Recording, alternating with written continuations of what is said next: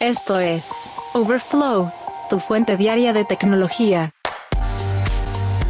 ¿Qué tal? Te saludo desde Las Vegas hoy miércoles 29 de noviembre del año 2023 y estas son las noticias que debes saber del mundo de la tecnología. Google pide disculpas a cientos de conductores que fueron enviados al desvío en un desierto californiano. Alibaba cierra un laboratorio de computación cuántica en medio de una reestructuración. Y finalmente la inteligencia artificial elimina el molesto sonido de los doritos.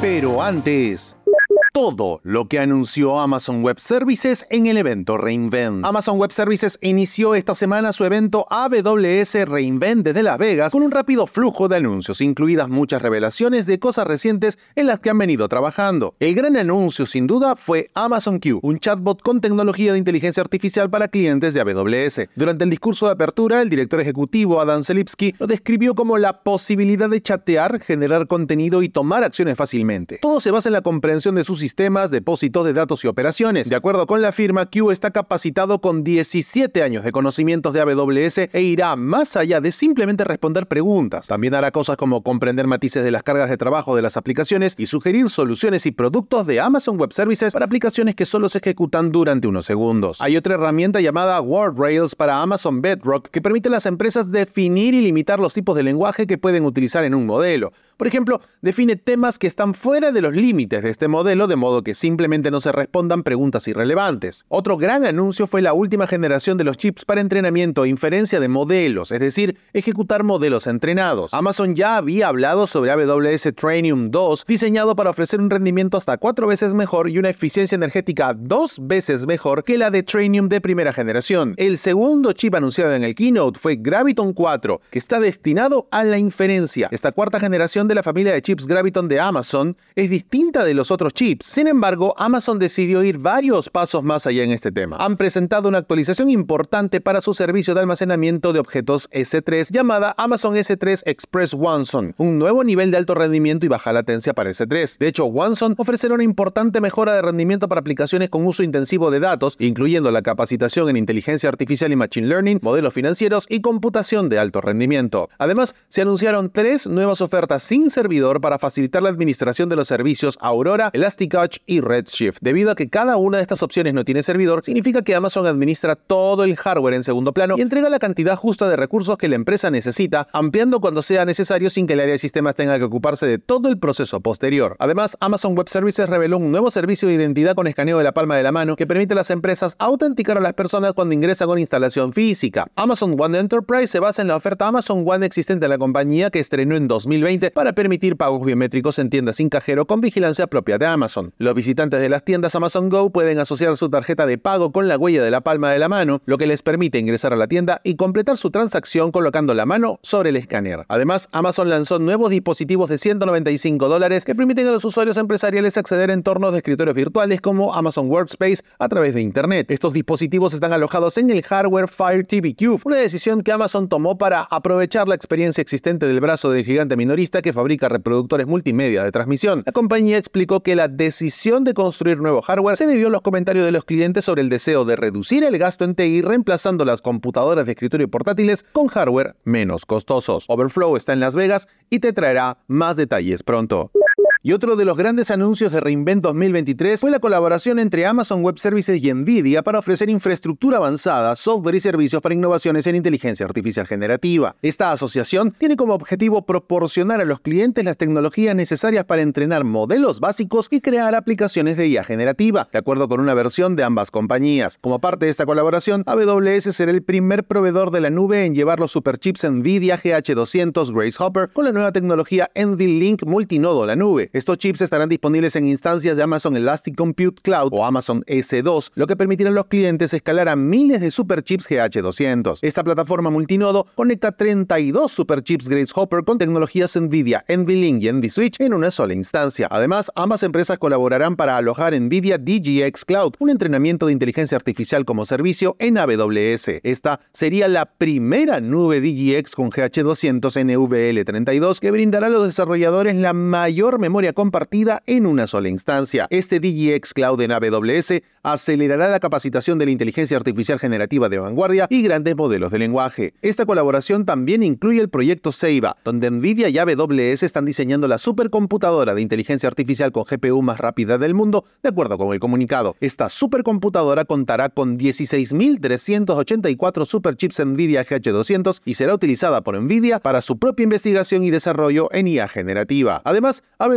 presenta tres nuevas instancias Amazon EC2 con tecnología de GPU Nvidia. Instancias P5E para cargas de trabajo de IA generativa gran escala y computación de alto rendimiento e instancias G6 y G6E para una amplia gama de aplicaciones que incluyen ajuste fino de inteligencia artificial, inferencia, cargas de trabajo de gráfico y video. Las instancias G6E son particularmente adecuadas para desarrollar flujos de trabajo 3D y aplicaciones de gemelos digitales utilizando NVIDIA Omniverse. Además, esta colaboración también llega al software. El microservicio NVIDIA Nemo Retriever ofrece herramientas de resumen de alta precisión y también algunas para crear chatbots, mientras que NVIDIA BioNemo simplifica y acelera la capacitación de modelos para el descubrimiento de fármaco por parte de las empresas farmacéuticas. En septiembre, NVIDIA se había convertido en la empresa preferida para los chips de computadora utilizada en procesos de IA. El valor de mercado de la empresa alcanzó la marca del billón de dólares a principios de este año gracias a la gran demanda de sus chips que se utilizan para entrenar modelos de inteligencia artificial generativa y el gigante tecnológico chino Alibaba eliminó un laboratorio y un equipo de computación cuántica de su brazo de investigación, donando tanto el laboratorio como el equipo experimental relacionado a la Universidad de Zhejiang, de acuerdo con un comunicado de la compañía. Un portavoz de la Academia Damo de Alibaba, la iniciativa de investigación interna de la compañía que incluía el laboratorio, mencionó que la academia continuaría enfocándose en la investigación tecnológica con el objetivo de ser líder en investigación de inteligencia artificial. De acuerdo con Reuters, este laboratorio y los 30 empleados que se incluyen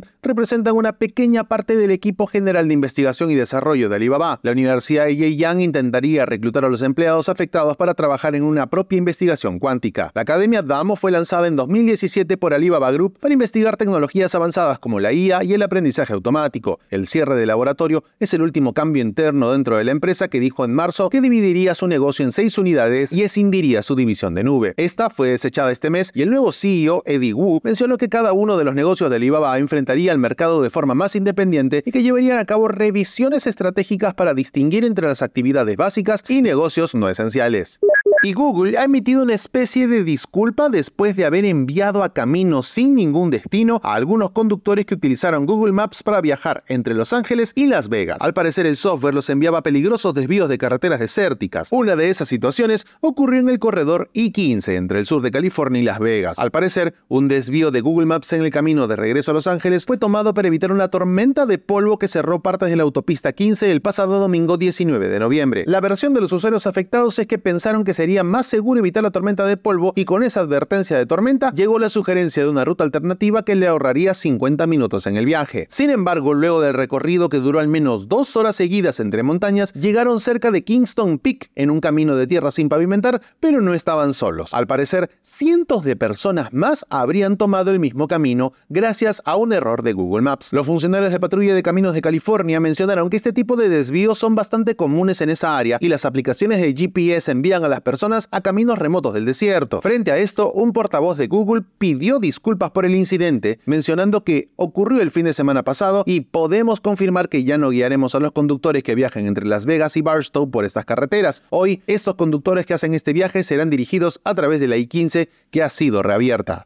Y al parecer Samsung Internet ha pasado del espacio móvil al escritorio con una nueva versión disponible a través del Microsoft Store para PC con Windows. Si alguna vez has usado un dispositivo Samsung Galaxy, sea teléfono o tablet, probablemente te has topado con la aplicación Samsung Internet, un navegador web relativamente sensato que es una buena herramienta si no estás atado al ecosistema de extensiones y cuentas de Google. Ahora, este navegador en el que muchos confían está disponible para PC a través de Microsoft Store. Si cuentas con una computadora con Windows, puedes ir a la tienda de aplicaciones y utilizar el navegador de forma gratuita. Esta es la primera vez que está disponible para usuarios de PC y la Store de Microsoft ofrece un modo sencillo para instalar el navegador en segundos. Ahora, puedes iniciar sesión también en tu cuenta Samsung, pero deberás descargar otra aplicación de la compañía surcoreana. Este proceso, si bien es complicado, parece funcionar. Esta versión de Samsung Internet para PC con Windows tiene un parecido muy cercano a Google Chrome. La parte superior alberga un marcador y una barra de direcciones, el lateral se abre en una sección de marcadores muy parecida a la lateral de Chrome y las extensiones, opciones de cuenta y configuraciones también se encuentran prácticamente en el mismo lugar. Incluso las opciones de pestañas, Samsung Internet parece estar basada en la forma en que Chrome hace las cosas. Básicamente aparecen las mismas opciones cuando haces clic derecho en una pestaña abierta, hasta las herramientas de agrupación introducidas en las versiones más recientes de Chrome. Y ya para rematar el tema de las similitudes, Samsung utiliza una captura de pantalla en el Microsoft Store, pero obtenida de una pantalla de Chrome en PC. Al parecer, Samsung se habría olvidado de incluir una captura de pantalla de su propia app en la página de la tienda.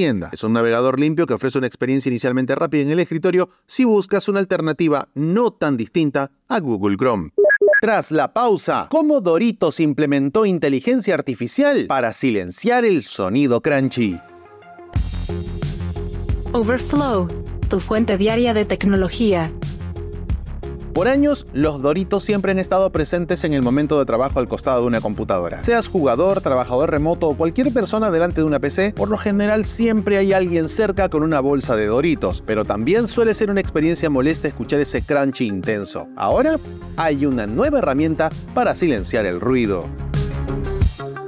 Doritos Silent, fabricado por la marca de chips propiedad de PepsiCo, cancela el sonido de la masticación en las llamadas de voz. Este software funciona en PC con cualquier medio en el que los usuarios dependan de auriculares para realizar llamadas como Zoom, pero este programa de Doritos está dirigido a uno de los consumidores clave, los videojugadores. De acuerdo con Mustafa Shamseldin, director de marketing de alimentos internacionales de PepsiCo, el crunch es una de las características que más distrae y podría sacar a alguien de su juego. De acuerdo con información del Washington Post, el software logra un equilibrio para los consumidores. Una encuesta realizada por Doritos encontró que la mayoría de jugadores les gusta disfrutar de un refrigerio mientras juegan, pero muchos también señalaron que no les gusta el sonido de otros jugadores comiendo, especialmente cuando la persona del otro lado está comiendo papas fritas. Usar la tecnología para silenciar el sonido de la masticación resultó ser una mejor solución que desarrollar un tipo de chip completamente nuevo y menos ruidoso, de acuerdo con Fernando Caján, jefe de marketing global de Doritos. En 2018, la ex directora ejecutiva de PepsiCo, Indra Nui, planteó la idea de crear hojuelas para atraer a las mujeres que tuvieran menos crujido y dejaran menos residuos en los dedos. Doritos mencionó más tarde que no tenía planes para lanzar semejante cosa. Smooth Technology, un estudio de ingeniería y diseño, trabajó con Doritos para crear Doritos Silent y la creación de este software implicó grabar aproximadamente 500 personas comiendo Doritos. Luego, Smooth mezcló los ruidos de la masticación con grabaciones de personas hablando para entrenar a una IA que notara la diferencia. Así que ya sabes, cuando veas a alguien en una videollamada y esté comiendo Doritos, ya no lo vas a escuchar masticar. Geek Story. Un día como hoy, en la historia tech.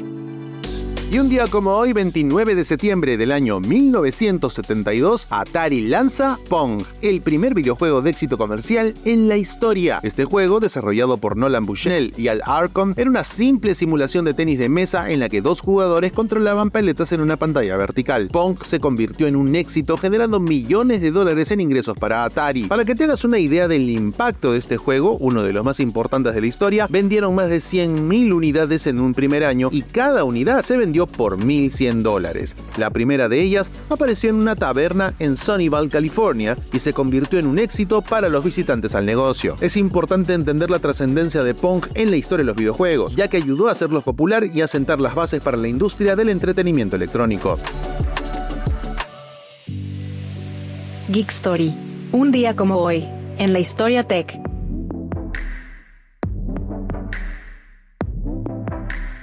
Hasta aquí la edición de Overflow de hoy, miércoles 29 de noviembre del 2023. Muchas gracias por acompañarnos. Recuerda suscribirte a este podcast para que a diario recibas notificaciones sobre las noticias tecnológicas más importantes del mundo. Gracias por escuchar a Overflow. Suscríbete para novedades diarias.